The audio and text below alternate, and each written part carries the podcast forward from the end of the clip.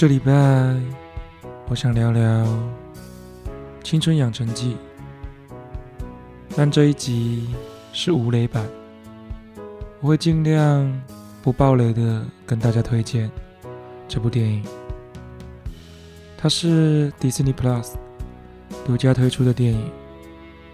先说结论：若是你喜欢迪士尼一贯的画风，也喜欢不那么严肃的探讨某些话题，那么这一部电影非常推荐给你。至于为何推荐呢？就继续听下去吧。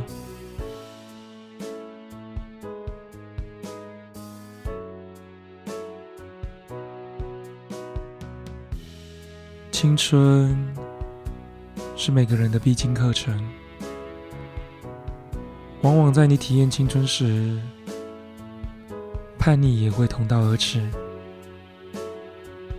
乖，往往只是比较词，比起谁，你更乖；比起谁，你更坏。当比较词成为你判断自己的标准。那你把自己放在什么位置？难道只是为了成为别人眼中的乖乖牌吗？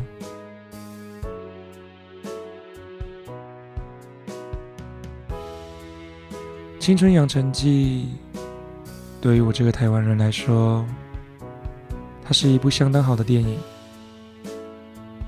从预告片。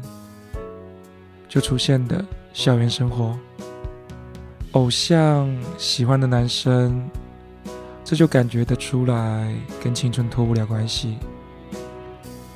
那另外一个好的点呢，也是在预告中就出现的古色古香的庙宇。不得不说，从预告片中就能看得出，他将庙宇、神像画和三合院。这三个既定印象做得非常好。我们常常看到的庙宇也是长这样，将以上两个点互相制造冲突，美式校园生活对上中式家庭教育，再将一切融入在一个会变成熊猫的小女孩中。会跑出什么样的火花，就请大家自行去看。后面我也会出暴雷版，